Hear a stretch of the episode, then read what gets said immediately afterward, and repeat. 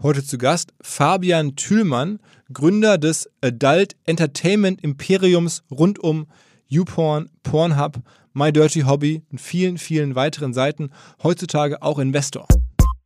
Es gibt halt wirklich ein paar Amateure, die auch über Pornhub und eine Kombinatorik aus Pornhub und anderen Seiten sehr, sehr, sehr gut Geld verdienen. Und das merkt man halt, dass es immer, immer größer wird. Und das ist auch das, was über die letzten Jahre im Business, in dem Porn-Business immer, immer mehr gewachsen ist, weil du diesen, äh, so irgendwie einen persönlichen Kontakt zu Leuten generieren kannst. Ne? Also die Amateure haben halt einen viel direkteren Draht zu den Fans und äh, das hilft ihnen dabei, den Content zu verwerten, erheblich besser, als das irgendwie eine banale Pornofirma kann. Herzlich willkommen beim OMR Podcast mit Philipp Westermeier.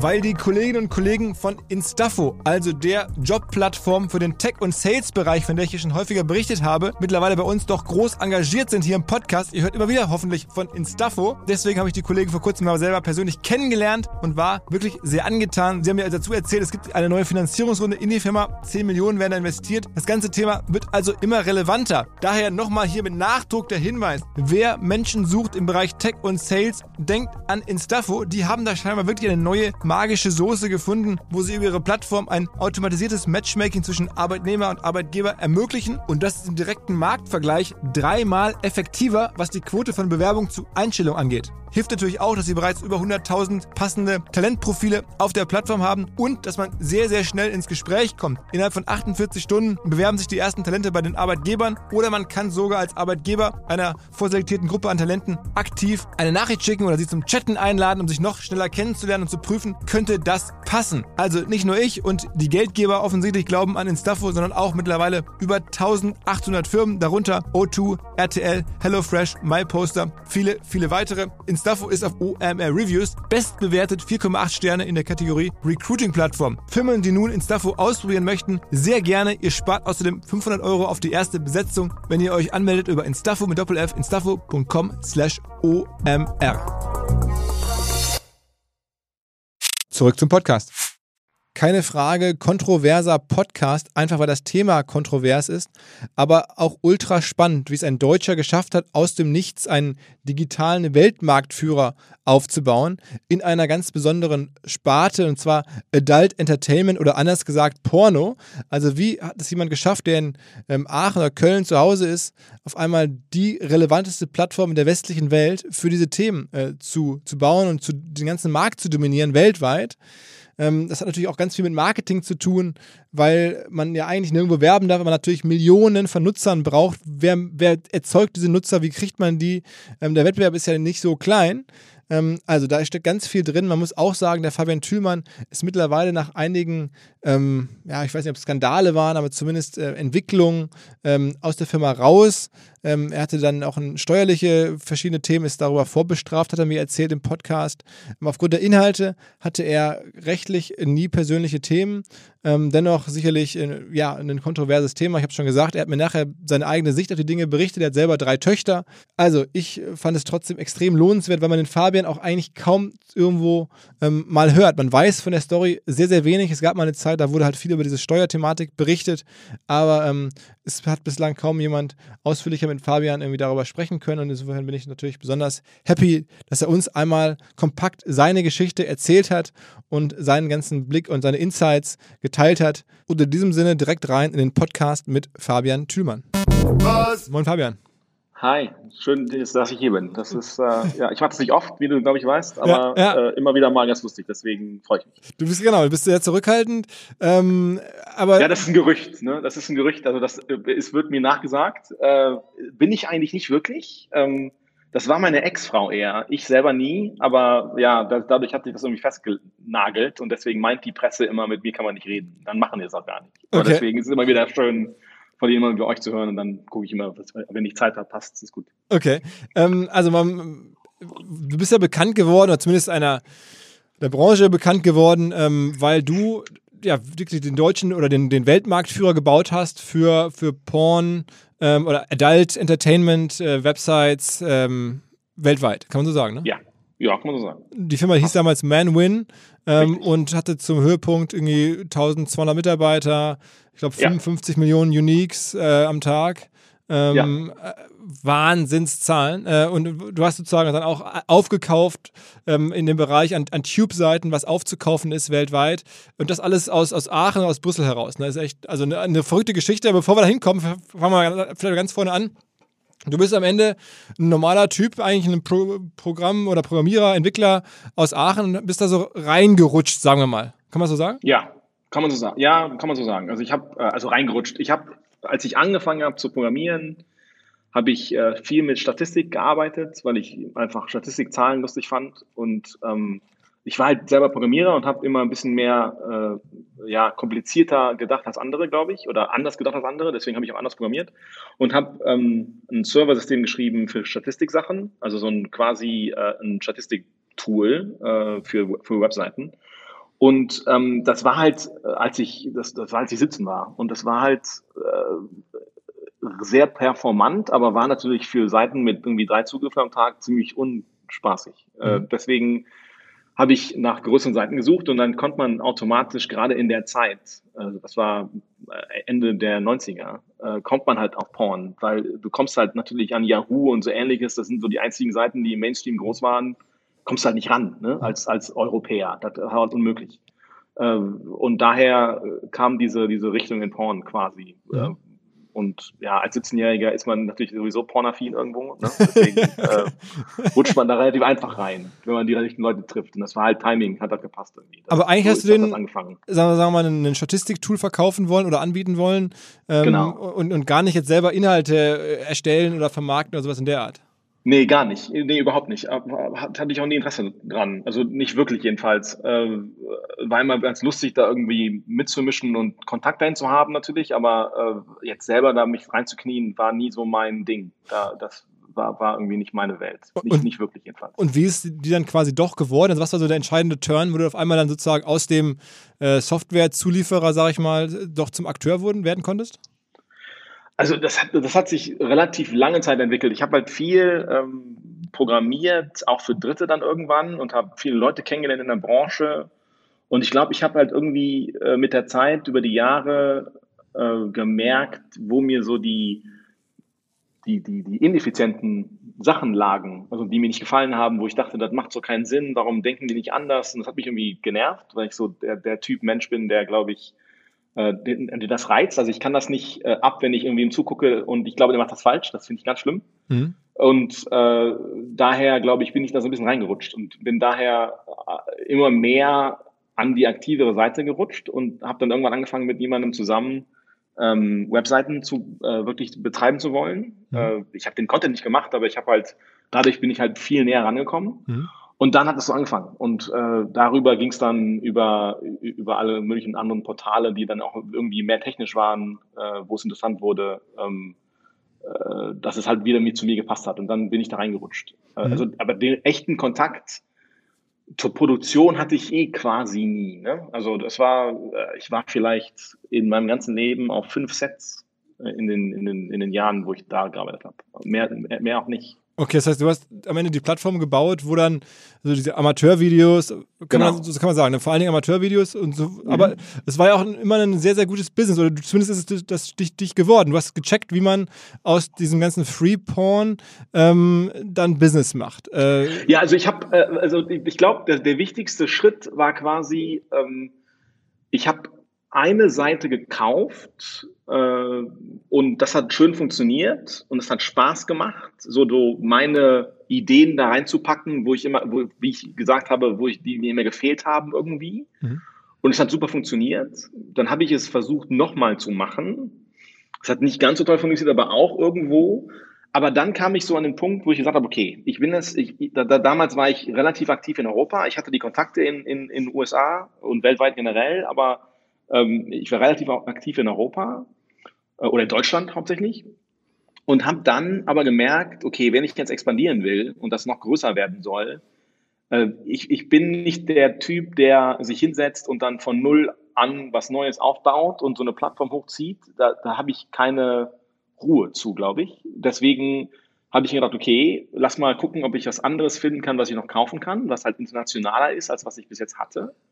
Und dann hatte ich zwei Möglichkeiten, die ich gesehen habe. Also entweder brauchte ich irgendwie einen, eine Plattform oder eine Webseite oder ein Netzwerk von Webseiten, das guten Content hat und wo ein richtig gutes Team dahinter steht, ja. Oder ich finde ich finde eine Webseite, die einfach abartig viel Traffic hat, mhm. ähm, weil ich mir gesagt habe, okay, wenn ich eins von den beiden habe, dann ist der, die, die Kehrseite dazu zu bauen einfacher. Mhm. Ähm, und darauf habe ich gesucht die ganze Zeit und habe äh, letztendlich ähm, daran Spaß gefunden, äh, also das, das, das ganze M&A-Thema und die Kombinatorik quasi daran. Ne? Was waren denn die größten Seiten, die du hattest? Was waren denn die größten Seiten, die du hattest? Die größte war Pornhub. Pornhub und ganz klar, ja. Pornhub und YouPorn waren die beiden größten, aber Pornhub war zu meinem Zeitpunkt international besonders erheblich größer. Also YouPorn ist natürlich nah dran, aber äh, Pornhub war immer größer. Und YouPorn hast du das selber von null aufgebaut oder hast du das auch übernommen? Auch übernommen. Ich habe quasi nichts von null aufgebaut. Also die, äh, die Firma hat ähm, ein paar neue Netzwerke von null aufgebaut, also äh, ein paar spezielle Nischen-Webseiten, äh, die ja, aber ähm, also die noch gefehlt hatten, irgendwie im Mix von, von, vom Produktportfolio. Aber äh, so eine, eine von den großen High-Traffic-Seiten habe ich nie selber gebaut. Ich habe die zwar äh, optimiert und, und oder die Firma hat die optimiert, aber immer mit irgendeiner Basis angefangen. Und beschreib und mal die halt Wertschöpfung. Halt also du hast ja gerade, also du hast ein paar Kniffe anders gemacht als andere, damit das auch so funktionieren könnte, damit es so attraktiv war. Aber wie ging die Wertschöpfung? Also vielen Leuten, die das jetzt hören, ist ja wahrscheinlich gar nicht klar, wie kann man jetzt mit diesem Porn überhaupt äh, Geld verdienen? Weil erstmal kann ich jetzt ja auf, auf, auf, auf YouPorn draufgehen und da kann ich mir umsonst Videos angucken. Und dann kann ich halt auch ein paar Videos auch paid, da muss ich bezahlen. Ähm, ja. War das so einfach? Also du hast immer gewusst, okay, wenn ich Traffic habe, ein Bruchteil des Traffics wird immer bezahlt auch funktionieren. Das reicht mir aus, kann ich kalkulieren. Ähm, oder gab es da noch andere ähm, Erlösmodelle? Äh, das ist sicherlich der Hauptteil gewesen, äh, ist dieses Vertrauen zu behalten, dass es einfach so ist, äh, dass viele verloren haben in der Zeit ähm, und viele Angst vor hatten, ne, weil, sie halt diese zwei Seiten nicht gesehen haben. Ne, also das, das Problem, was die natürlich alle hatten, ist, dass wenn du eine Payside hattest, dann hast du nur gesehen quasi, dass deine, dass deine, deine Sales untergelaufen sind, immer weiter, immer weiter, immer weiter, weil einfach natürlich mehr Free Content da war. Mhm. Aber du hast auf der anderen Seite nicht gesehen, dass wir halt viel mehr Besucher hatten, als wir sie vor drei Jahren davor hatten. Und ich hatte halt die ganze Statistik. Ich wusste, wie groß das der ganze Bereich war äh, 2000 und ich wusste, wie groß das war 2010. Und der Unterschied ist halt immens gewesen.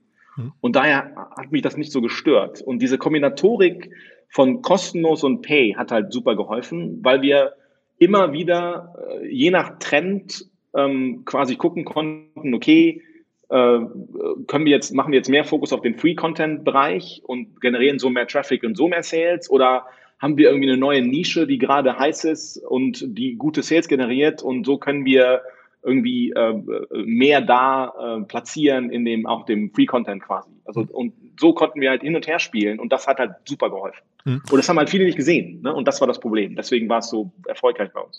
Und am Ende ist es ja auch ein Stück weit irgendwie so User-generated Content, kann man sagen. Ne? Also ich meine, äh, die, die, viele von den äh, ja, Inhalten wurden ja hochgeladen von Leuten, zum Teil for free und zum Teil, ja. weil sie dann auch an den Erlösen, wenn es Pay war, halt dann einfach mit beteiligt wurden von euch, ne? Ja, genau. Äh, das ist äh, gerade, also es wird immer, immer mehr. Ähm, das war bei den Amateursachen, die ich äh, in Europa gemacht hatte, sowieso die ganze Zeit so. Also da war ja quasi nichts kostenlos. Das war alles for pay und alles user-generated. Ähm, und dann hast du bei Pornhub und sowas einen relativ guten Mix gehabt. Ähm, und dieser Mix an Content, der von Amateuren kommt, steigt stetig. Mhm. Die ganze Zeit seit Jahren äh, steigt der. Und das siehst du ja auch, wenn du, wenn du bei Pornhub schaust, dass immer mehr Content getaggt ist als äh, verified, äh, äh, als verified Content von einem Amateur. Mhm.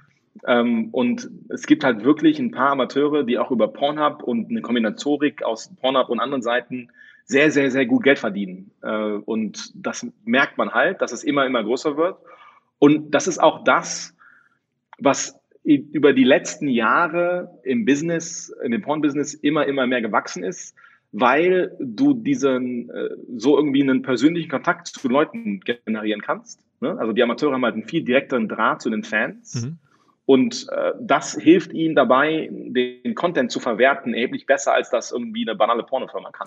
Das ist am Ende ist das, ja das, halt das Freemium-Modell, ne? Also du, äh, ja, genau.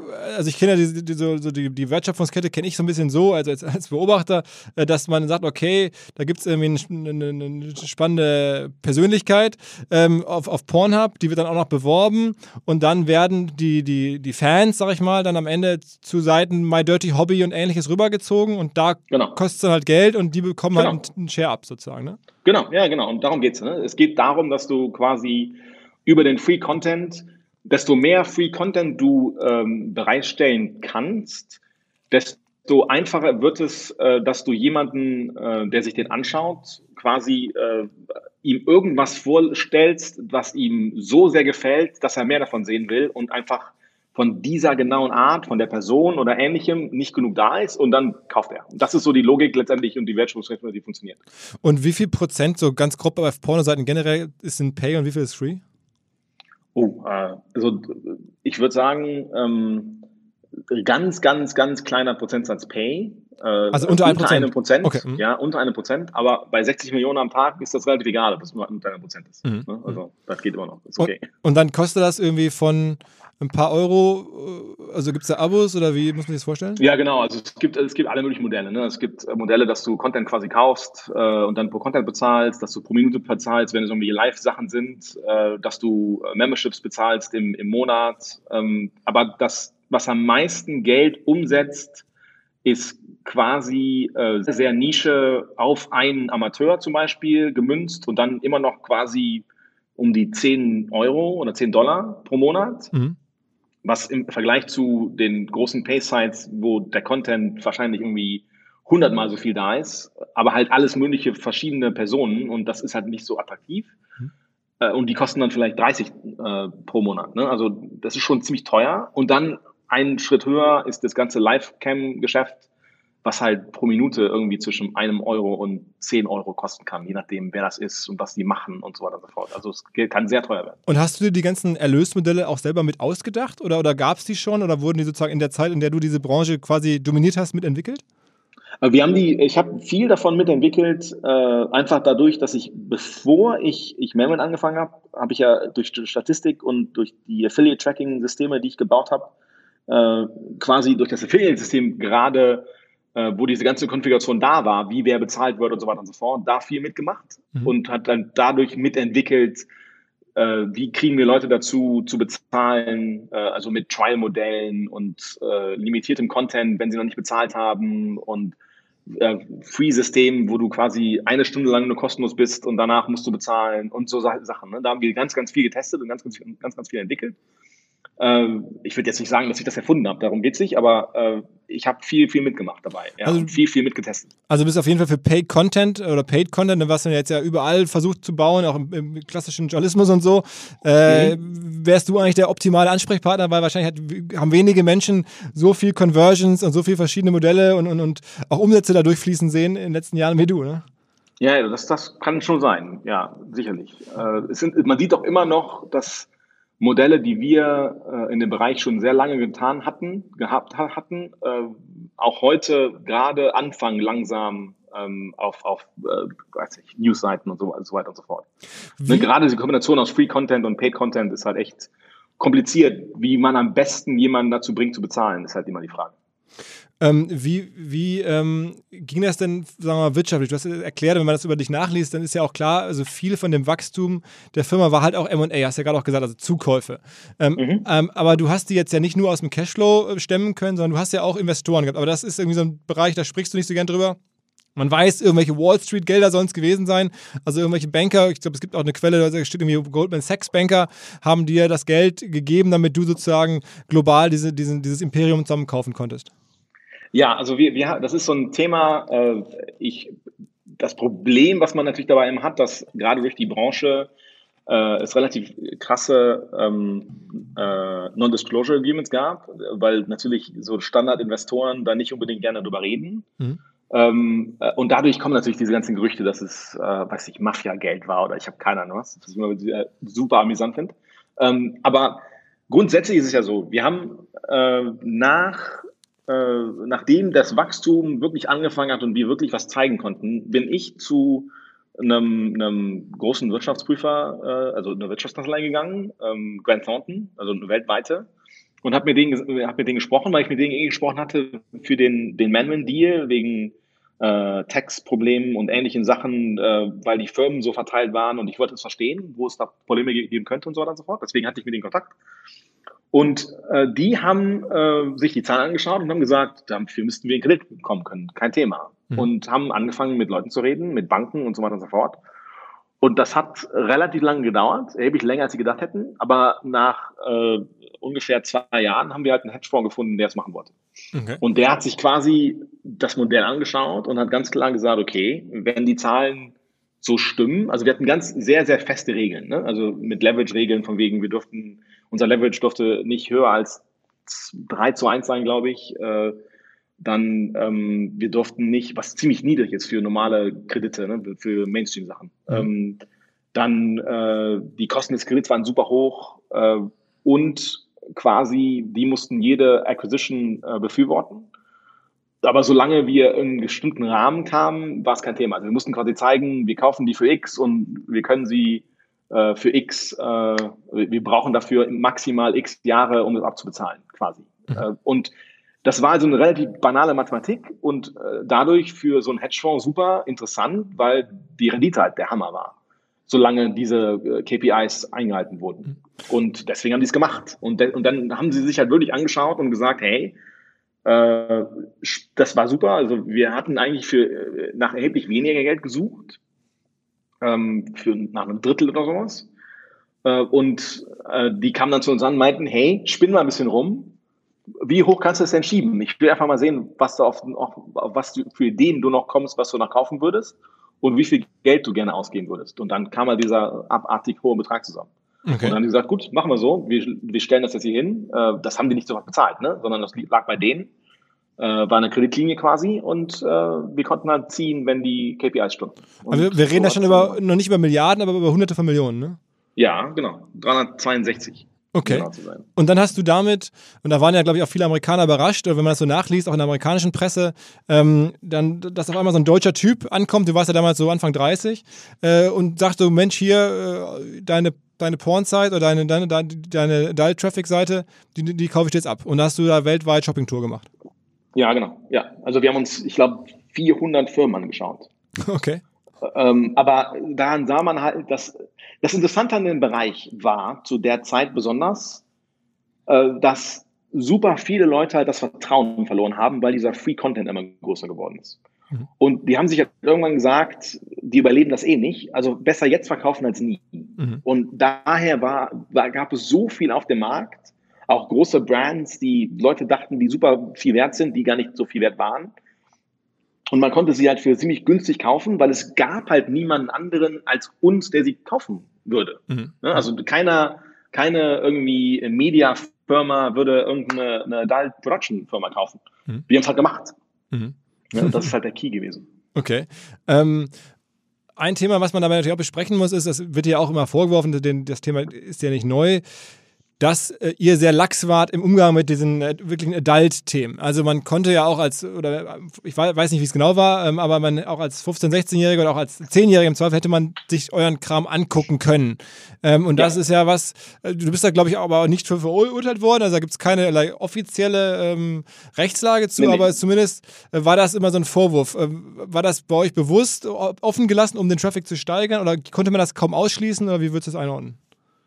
Also und, wir brauchten die User natürlich nicht. Ne? Uns sind das nicht interessant. Die haben eh nichts gekauft. Das, also uns war natürlich wichtig Leute, die was gekauft haben. Und du kriegst halt an die nichts verkauft. Mhm. Jedenfalls nicht in dem Bereich, weil die das ganze Billing-Logik über Kreditkarten lief. Das haben äh, die, die Kids eh nicht. Deswegen ist eh interessant und die haben es eh nicht getan. Dafür waren die viel zu savvy, äh, meiner Meinung nach, um, um irgendwie da reinzurutschen. Äh, uns war das natürlich klar, es ist halt auch super schwer, äh, das zu kontrollieren. Und wenn du rein nach US-Logik gehst, ist das halt, ähm, oder nordamerikanischer Logik gehst, ist das halt direkt Zensur, wenn du anfängst, äh, irgendwas hier abzusperren, äh, weil du halt immer Leute triffst, die du gar nicht zensieren willst oder gar nicht äh, davor schützen musst. Mhm. Und das Problem ist ja hauptsächlich sowieso Deutschland. Ne? Also in Deutschland ist das ein Thema, was ja gerade wieder aufkommt. Ich weiß nicht, ob du das gesehen hast. Mhm. Äh, ich weiß nicht genau, wer der NRW, irgendwer in NRW meine ich, hat, äh, dem hat Pornhub oder Manwin ein Ultimatum gestellt bis Ende Juni, glaube ich, dass sie äh, ähm, Kinder nicht mehr drauflassen sollen, dass sie äh, Altersverifikationssysteme einbauen sollen, sonst würden sie äh, auf nationalem Level die Seiten sperren. Mhm. Ob das passiert, weiß ich nicht. Ne? Äh, mal gucken. Aber mhm. das, das Thema hat mich schon beschäftigt. Aber letzten Endes äh, gab es halt keine sinnvolle technische Lösung, das umzusetzen. Also wenn es eine gegeben hätte, hätte ich es wahrscheinlich sogar gemacht. Mhm. Aber es gibt halt auch heute noch keine, die irgendwie logisch erscheint, äh, weil es einfach kein, äh, weil einfach nie so weit gedacht wurde, dass man irgendwie sowas schützen muss im Bereich. Ne? Und du findest ja genauso viel Scheiße auf YouTube, das jetzt vielleicht kein Porn ist, aber äh, wo ich auch meine Kinder nicht will, dass die das an sich angucken. Mhm. Ähm, und das wird auch nicht geschützt. Ne? Also das ist halt das Problem. Klar, du kannst einen Browser schützen und sagen, hier unter, über 18 soll, unter 18 soll nicht. Also, sorry, über 18 soll nicht. Aber ähm, das ist halt auch alles. Wenn es nicht getaggt ist, ist es nicht getaggt. Mhm. Klar, das mhm. ist halt immer das Problem. Aber wir haben es ja getaggt. Ne? Also unsere Seiten sind ja getaggt mit äh, oder waren getaggt mit, ähm, ob die es jetzt noch sind, habe ich keine Ahnung, aber die waren getaggt mit so Standard System, damit äh, so Firewall-Systeme und sowas die blockieren können. Aber es ist am Ende äh, trotzdem ist natürlich ein Riesenproblem in der Welt. Ne? Jetzt nicht äh, wegen euch mehr, du bist ja auch raus heute, aber dass einfach Jugendliche äh, oder Kinder da rankommen, ist natürlich eine Riesenchance. Es wird immer schlimmer, ja. Und da, da, da, genau, es wird immer schlimmer und äh, durch diese Dynamik, die der Content äh, äh hat mittlerweile, sehe ich das auch problematisch. Hast du vollkommen recht. Ist, ist auch sicherlich einer der Gründe, warum ich ganz froh bin, dass ich aus dem Business draußen bin. Mhm. Ähm, aber äh, ich finde es immer noch ähm, problematischer, im, im Fernsehen, äh, in den Nachrichten um 7 Uhr äh, irgendwie äh, zerfetzte Leichen zu sehen aus irgendeinem Kriegsthema, äh, auch wenn das irgendwie News sind und deswegen scheint das okay zu sein, mhm. ähm, als sowas. Ne? Aber auf der anderen Seite, klar, ich sehe das genauso. Es gibt, es gibt Content, der ist auch nicht okay, die fand ich auch nie okay ähm, und der sollte auch nicht äh, gezeigt werden, beziehungsweise sollten Kinder nicht sehen können.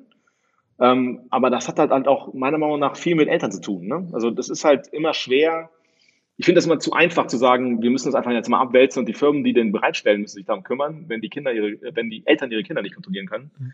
ist es halt auch noch ein Problem. Ne? Also, aber ich verstehe die Thematik. Es ist halt, es ist ein schweres Thema, über das man, glaube ich, stundenlang diskutieren kann und überlegen kann, wie man das löst, aber das ist halt. Man muss ja. dazu sagen, du hast, du hast ja selber auch, glaube ich, drei Kinder, ne? Ja, genau. Ja. Richtig. Okay, also bist, ja. weißt du, von der sprichst zumindest? Oder hast du ja, ja, richtige, richtigen Gefühle Mädchen. dazu? Also, ja, ja, okay, okay. Ja, und das sind alles Mädchen. Ne? Also deswegen, das ist, ist sicherlich ein Problem. Ne? Also ich sehe das Problem komplett. Ich kann das nachvollziehen. Ähm, es ist äh, nicht einfach. Ich habe auch keine Lösung dafür. Ne? Das ist ganz klar. Äh, ich finde es halt nur schlimmer, die Sachen einfach komplett, komplett zu sperren, äh, als irgendwie zu versuchen, Kindern das zu erklären, äh, warum es das überhaupt gibt. Weil wegkriegen tust du es eh nicht. Das ist vielleicht irgendwie eine Ausrede, aber äh, das ist halt einfach so. War das denn so, dass du damals auch Berührung hattest in irgendeiner Form mit den, sagen wir mal, traditionellen Legacy-Anbietern äh, dieser, dieser, äh, dieser Inhalte? Also klassisch jetzt in Hamburg hier, ne, kennt man so Kiez und Reeperbahn, da gibt es ja sozusagen die, die Oldschool äh, Offline-Porn-Anbieter. Hattest du da jemals, gab es da jemals Schnittstellen oder war das eine ganz andere Welt? Also ganz äh, wenig, in, in Europa ja, äh, in Nordamerika ganz, ganz wenig. Ähm, in Europa einfach, weil diese ganzen Firmen mittlerweile halt natürlich online auch waren. Ne? Also viele von denen jedenfalls, nicht alle, aber viele. Äh, jetzt nicht unbedingt Kiez-Leute, aber ähm, die größeren Firmen, die so Standard-Videosachen gemacht haben, natürlich, waren natürlich online. Mhm. Mit denen hatte ich Berührung irgendwo. Äh, mit ähm, höre, also mit anderen Leuten nicht wirklich. Äh, und da haben wir auch ähm, in Kanada relativ krass aufgepasst äh, weil in Kanada die Szene halt über äh, gewisse Gruppierungen läuft, die, mit denen wir nicht in Kontakt treten wollten. Mhm. Ähm, und das auch wichtig war. Äh, da haben wir aufgepasst, aber das Problem, es gab da nie ein Problem oder irgendwelche Konfrontationen oder sowas, ähm, außer diese Standardsachen, äh, die halt immer passieren oder in den letzten Jahren immer passiert sind, die halt auch online liest wie in etwas, dass halt äh, sich der Old Content Bereich äh, natürlich drauf gekriegt hat, dass ich äh, kostenlose Seiten hatte, so viele. Ne? Also genau, am Ende hast du klar. deren Geschäft disrupted, würde man sagen. Ne? Also den, den Kiez ja, quasi hier schon heute, ziemlich... Heute, genau, im Mainstream würde man sagen disrupted. ja, ist halt wirklich so. aber, aber die waren, äh, die konnten doch nichts machen und, und, und, deren Lösung dann irgendwie Gewalt ging auch nicht so richtig. Also da hatte ich jetzt keine abends mal vom Haus irgendwie... Nein, nach, okay, ja. nie Stress gehabt, nie irgendwas, gar nicht. Gar nicht. Und ist, also so in der, in der, in der Szene gibt es ja auch mal die Unterscheidung zwischen so Softporn und, und, und, und, und Hardcore. Ähm, ist das irgendwie bei euch auch eine Unterscheidung gewesen oder habt ihr einfach quasi alles bedient, was da draußen gab? Wir haben fast alles bedient. Äh, wir hatten Limits bei extremem Hardcore. Da haben wir abgeriegelt. Das haben wir nicht weitergemacht. Das war uns zu gefährlich äh, und auch nicht, war eigentlich auch nicht okay, den Content. Mhm. Also es gab eine Seite, die gibt es auch heute noch, äh, in dem Brothers-Netzwerk von, von, von MindGeek, äh, also Alter Mindman. Mhm. Ähm, und äh, die hat mir, war mir so ein bisschen Dorn im Auge und das haben die, auch die Scriptwriter, äh, die, die Scriptschreiber sind immer sehr ans Limit gegangen, was ich okay fand. Äh, und da habe ich ab und zu, da habe ich vielleicht in den Jahren weiß nicht, drei oder vier Videos gezogen, gesagt, die muss weg, das sehe ich nicht ein. Das ist mir zu krass. Okay. Äh, aber dann halt gibt's halt so, so, so, so, äh, die ganzen SM-Sachen, ne? Mhm. Gibt's halt super viel im Moment heute, äh, so Kink und so ein Zeugs. Ähm, das hat mir nie gefallen. Habe ich auch, äh, ganz ehrlich gesagt, äh, hat mich immer fast fasziniert, quote unquote, das ist vielleicht ein blödes Wort dafür. Mhm. Ähm, dass sie damit durchgekommen sind. Also weil äh, die, ähm, ich gehe davon aus, hätten wir sowas gemacht, äh, hätten uns die Kreditkartenfirmen einen Strich durch, durch die Rechnung gemacht. Da, okay. Da, da äh, okay, das heißt, man muss ja auch verstehen, aus Marketing-Sicht war es ja so, ihr durftet ja nirgendwo werben und ihr hattet, also weil, weil die großen Plattformen ähm, alle kein Porn-Werbung dulden. Genau. Ähm, ja. Wie habt ihr denn dann überhaupt Traffic ähm, aufgebaut? Also wie haben die, ich meine, du hast es ja dann auch über die Übernahmen quasi indirekt gemacht, aber ihr habt ja dann auch, als ihr die Firmen dann betrieben habt, versucht, Nutzer äh, zu generieren. Wo kamen denn die her? Also wie baute man eine, eine, eine Pornoseite auf, wenn man davor jetzt zumindest offiziell nicht auf den klassischen Kanälen werben durfte? Suchmaschinen quasi. Also Suchmaschinen war viel, was wir gemacht haben. Also die ungefähr 60 Prozent der Pornhub-Traffic kommt durch äh, ähm, echte Suchmaschinenanfragen. Also, also, auch Google äh, und so. Generic Keyword-Sachen. Ja, Google. Mhm. Ja, genau. Fast mhm. alles Google. Ähm, und halt Organic. Ähm, 60 Prozent ungefähr. Mhm. Und das ist also super. Ähm, und aber heute, wenn du dir heute anguckst, was gemacht wird, halt ist durch dieses ganze Amateur, diesen riesen Amateurfokus, was sehr, sehr viel äh, passiert, ist, dass quasi die Kontakte der vielen, vielen kleinen Amateure genutzt wird und die das einfach direkt machen. Und dann du dieses Problem nicht hast, dass du keine Werbung schalten äh, kannst, weil du quasi auf den Social Netzwerken äh, eine äh, Schar an, an Marketingleuten hast, die für dich quasi die Vermarktung machen, weil es ihnen Geld bringt. Hm. Ne, also du hast irgendwie 2000, 3000 Amateure, die konstant äh, Social Media mäßig am Arbeiten sind, um Leute auf diese Amateurplattform zu kriegen. Hinweis auf Findling. Findling ist eine sehr erfolgreiche SEO-Agentur, die bis vor einiger Zeit noch Webstube hieß und mir vor allen Dingen deswegen ins Auge gestochen ist, weil ihre Masterclass beim OMR-Festival ruckzuck ausverkauft war. In Minuten wollten Menschen hören, was die Kollegen von Findling zum Thema SEO zu sagen haben. Ein Grund dafür sicherlich die Referenzen. Findling arbeitet unter anderem für Firmen wie Snox, Ergotopia, Dermanostik oder mein BAföG. Der Fokus ist also, Firmen über Performance SEO beim Wachsen zu helfen. Wer herausfinden möchte, ob sich für ihn auch SEO lohnt oder die Ansätze von Findling vielleicht konkret lohnen, der kann sich eintragen. Es gibt keinen Sales Call, sondern eine kostenlose Beratung unter findling.de slash OMR. Also auf der Landingpage eintragen und dann gibt es eine Beratung, wenn es richtig gut läuft, vielleicht von Maurice Marinelli, dem Gründer persönlich.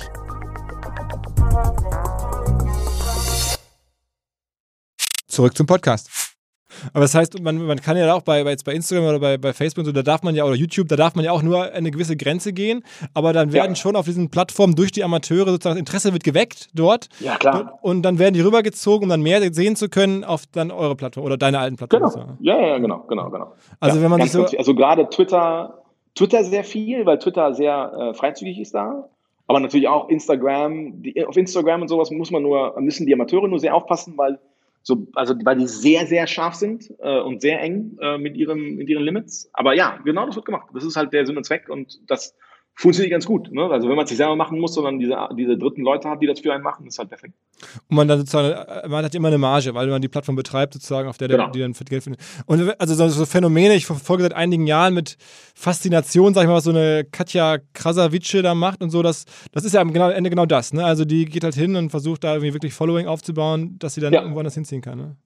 Ja, genau. Ja, und die machen halt, äh, also die, das ist krass, also die ich weiß von Amateuren, die äh, easy im mittleren sechsstelligen Bereich verdienen jedes Jahr. Okay. Also echt gut. Also 200, 300.000 Euro.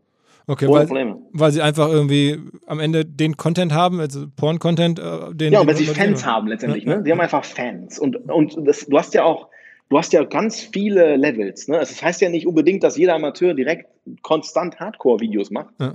Äh, sondern es gibt halt alles. Ne? Es, also, und es gibt halt einfach die Plattformen dafür, die wirklich gut funktionieren.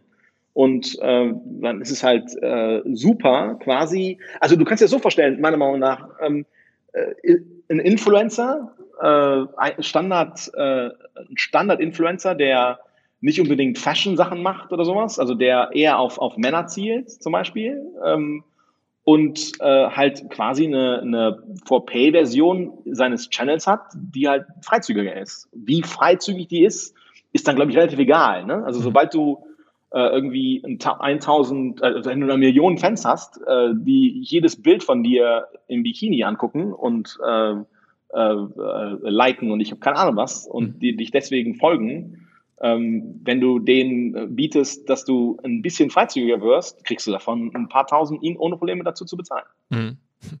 Wie viel Umsatz hat denn de deine Gruppe zu, zu Peak-Zeiten gemacht, also das ganze Imperium? Das würden alle gerne wissen. Aber wir reden schon von, wir reden schon von dreistelligen äh, Millionen Umsätzen, also mehrere hundert Millionen. Ja. ja. Aber jetzt ja. ke keine Milliarden. Okay, okay. Aber dann wäre es ja trotzdem nach heutiger Diktion äh, sicherlich ein Unicorn, also von der Unternehmensbewertung. Ne? Wenn du mit also, Pay-Bereich digital mehrere hundert genau. Millionen machst, dann bist du ja ein Unicorn.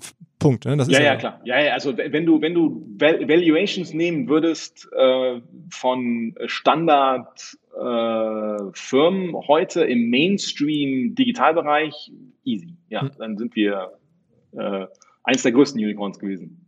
Also, mhm. weil Umsatz ist halt, und Gewinn auch über, ist immer, immer gut gewesen. Mhm. Und die Firma gehörte dann halt dir zum großen Teil, trotz der Investoren und ähm, dann den gerade so halb äh, angesprochenen Investoren sozusagen. Genau, ja, richtig. Okay. Und war das für dich ein Problem, Mitarbeiter zu finden? Also haben, ich meine, wenn 1200 Leute. Die Nein, okay. überhaupt nicht. Okay. Nee, nee, überhaupt nicht. Aber das lag auch so sehr daran, dass ich glaube, wenn, wenn äh, auch heute noch, wenn du in das Office reinläufst, in die verschiedenen Büros, die es gibt. Also es gibt ein großes Büro heute zum Beispiel in Zypern immer noch, hatten wir auch damals schon eins, äh, ist jetzt nur größer geworden, äh, weil Deutschland dahin gezogen ist zum Beispiel. Ähm, äh, und das, ganz, das ganz Große ist halt in Montreal immer noch. Ähm, wenn du in diese Büros reinläufst, wenn du nicht auf die quote-unquote falsche Etage ankommst, wirst du nie merken, was das für eine Firma ist. Das ist mhm. halt eine IT-Firma, ist ganz klar. Mhm. Mhm. Und Manwin, wo kam der Name her? Also das ist ja auch. ja, ist immer, das, wenn man das Manwin ausspricht, ist es halt auch doof, äh, weil das klingt, also ich, mir ist das nie aufgefallen. Es ist mir jedes Mal peinlich, wenn, wenn ich darüber rede. Mhm. Ähm, ich habe das schon mehrmals erzählt, die Story ist relativ banal und relativ unspektakulär, leider. Ähm, und zwar, äh, wir hatten auf dem Gebäude was, äh, als ich die Firma gekauft habe in Kanada, war auf dem Gebäude ein M mhm. als Logo, mhm. weil die Firma Mansef hieß, mhm. die ich gekauft habe. Und ich wollte das Logo nicht ändern, deswegen brauchte ich einen Namen mit M. Und dann haben wir unseren Domain-Broker gefragt, dass er uns alle Domains schicken soll mit maximal sechs Buchstaben und äh, mit dem M am, als ersten. Und Manwin war das Beste. Okay. Das alles. Okay, okay, okay. Und es hat überhaupt nichts mit Man und Win zu tun. Mhm. Ist, also ich finde das zu schief lachen, aber ich weiß auch nicht, warum mir das nie aufgefallen ist. Das ist mir echt peinlich. Aber irgendwann wird es ja auch umbenannt. Jetzt heißt es, heutzutage heißt es MindGeek, ne? Genau, das heißt, äh, haben sie umbenannt, weil sie unbedingt äh, einen Bruch, klaren Bruch machen wollten nach meinem Verkauf. Dass klar ist, dass ich nicht mehr dabei bin. Mhm. Bei dir ging, also mir ist die Geschichte nochmal richtig, also abseits von den klassischen Digital-Talks, die ich damals irgendwie schon mitbekommen habe, natürlich, weil alle sagten, krasse Geschichte, was die da machen und auch abgefahrenes Marketing und so. Ähm, äh, ist mir das noch mal richtig aufgefallen, als es so ein bisschen wegen dieser ganzen Steuerthematik in die Presse kam. Da, da irgendwann war es so, äh, ist das so das Al Capone-Moment, also wenn man dir nichts nachweisen kann, dann sind es die Steuern? Oder würdest du sagen, da, da hast du trotzdem irgendwie äh, Fehler gemacht? Oder, oder war, wie, wie ist, also ich meine, musst du beschreiben mal, was da passiert ist. Ähm, also grundsätzlich äh, sind das sicherlich äh, ein bisschen, teilweise waren das Vernachlässigungen von mir, die ich nicht so eng gesehen habe, wie das andere gesehen hätten wahrscheinlich. Mhm. Äh, aber es ist ein ganz kompliziertes Thema, was auch schwer ist äh, äh, zu diskutieren. Ähm, hat das Steuerrecht in Europa und generell auf der Welt ist halt einfach komplex und wir hatten halt eine große Firma, und äh, ich kann nachvollziehen, warum ich angegriffen wurde. Äh, und äh, dann muss man sich halt irgendwie einigen. Äh, letztendlich läuft es darauf hinaus. Und ich habe halt äh, gerade am Anfang äh, persönlich auch ähm, super viel Geld investiert und habe daher bei Steuerfragen, ich glaube, zu viele Augen zugedrückt. Aber das war meine Schuld und dafür bin ich, habe ich gerade gestanden und fertig. Darum das, geht's und Ende. Das heißt, du, du, aber du warst nicht inhaftiert oder sowas, ne? Du warst, hast eine Strafe gezahlt oder das? Ich, ich habe ich äh, vorbestraft, äh, auch Bewährung und ich war in Untersuchungshaft. Ach wirklich, okay. Wow. Und wie lange? Ja, ja. Äh, 20 Tage. Okay. Knapp, ein bisschen weniger. 18, glaube ich. Okay, okay. Das heißt, du wurdest da verurteilt am Ende, deswegen die ja, ja, ja, ja. Okay. Ja, ja, klar. Okay. Ja. Und das hat dann auch dazu geführt, dass du gesagt hast, okay, dann, dann verkaufe ich jetzt den Konzern sozusagen. Hat nicht unbedingt dazu geführt, aber es war dann einfacher. Das, äh, nicht zu trennen, ganz klar. Also, was Neues anzufangen. Ja, ja. Genau, ja. Hat irgendwie, war ein guter Grund oder ein guter Mitgrund, das zu tun. Mhm. Und das, wann war das genau? Also wann, hast, wann bist du raus? Äh, Ende 2013, Oktober. Okay. Okay. An das Management, ne? an die, deine, deine Kollegen genau. sozusagen. Also an das Management plus einen Investor. Mhm. Okay. Der, der, ihnen Cash gegeben hat, damit sie mich ausbezahlen konnten, einen Teil ausbezahlen konnten. Und die machen das bis heute? Die machen das mit heute, ja. Immer noch die gleiche, immer noch dieselbe Gruppe. Äh, sind auch die, das Management-Team generell ist immer noch ziemlich gleich. Äh, ich glaube, es hat sich vielleicht von dem gesamten Team äh, sind bestimmt noch 60 Prozent da von denen, die ich kannte. Also von dem ganzen, von den ganzen 1200 Leuten sind noch 60 Prozent, denke ich mal, da. Der Rest ist ausgetauscht oder halt nicht mehr da. Also und hat sich, die, hat sich die Welt da sehr verändert in den letzten Jahren? Ich meine, die Digitalwelt, sechs, sieben Jahre in der Digitalwelt ist ja, ist ja eine Ewigkeit. Ähm, ist da, also, oder würdest du sagen, die, die, die, die Marktposition ist noch die gleiche und, und auch irgendwie so die Prinzipien sind noch die gleichen? Also ich glaube, die Marktposition ist dieselbe. Äh, sicherlich immer noch der größte Konzern in dem Bereich, ähm, obwohl äh, man aufpassen muss, äh, nach welcher Zahl man da geht, ob man Geschäft, Beschäftigte und so weiter geht. Es gibt sehr, relativ viele Amateurseiten, die sehr, sehr groß geworden sind. Mhm. Ähm, aber äh, ja, also ich habe sehr wenig Kontakt dahin. Mhm. Ähm, äh, die, sie haben sich sehr zurückgezogen, weil sie die ganze Presseproblematik, die ich hatte, halt doof fanden und deswegen sich dazugezogen haben. Kann man ja verstehen, ne? Ich meine, das war ja auch für dich ja, ja, auch scheiße, ne? Also. Ja, ja, ja, klar, logisch. Äh, daher ähm, äh, ist es schwer zu sagen, wie die sich jetzt intern im Moment benehmen. Ich glaube, die Kultur hat sich geändert. Also was ich von vielen Leuten, die raus sind, gehört habe, ist, dass als ich verkauft habe, hat sich die Art und Weise, wie generell intern umgegangen wurde mit Themen, schlagartig geändert. Äh, aber äh, sie fanden es immer sehr schön, wie ich das gemacht habe. Und äh, es hat sich halt leider nach meinem Verlassen sofort geändert. War denn dein Führungsteam, ähm, waren das denn äh, auch deutsche äh, Kollegen? Ich meine, wenn ein deutscher Gründer hat ja meistens auch dann irgendwie deutsche Partner oder, oder erste, erste Ebene oder sowas. Oder war das komplett international von, von Anfang an? War quasi international. Wir hatten auch ein, zwei Deutsche, aber äh, international eher als alles andere. Okay, okay. keine Frage gut, guter Mix. Und das hat sich auch nicht geändert. Das ist immer noch so. Ähm, und ja, also ich, wie gesagt, es ist halt schwer für mich zu deuten, weil ich sehr, sehr wenig Kontakte habe und deswegen ist es schwer zu sagen, was sich da wirklich geändert hat und was nicht. Kann man so eine Firma an die Börse bringen oder ist das per Geschäftsmodell ausgeschlossen? Ha, gute Frage. Äh, also was wir versucht, was wir überlegt hatten, äh, in 2012 ähm, war quasi äh, ein Merger mit einer Medienfirma und dann an die Börse zu gehen. Mhm. Also äh, Produktionsfirma äh, Film zum Beispiel, mhm. ähm, weil man dann äh, so den Adult-Bereich verstecken kann irgendwo. Ne? Mhm.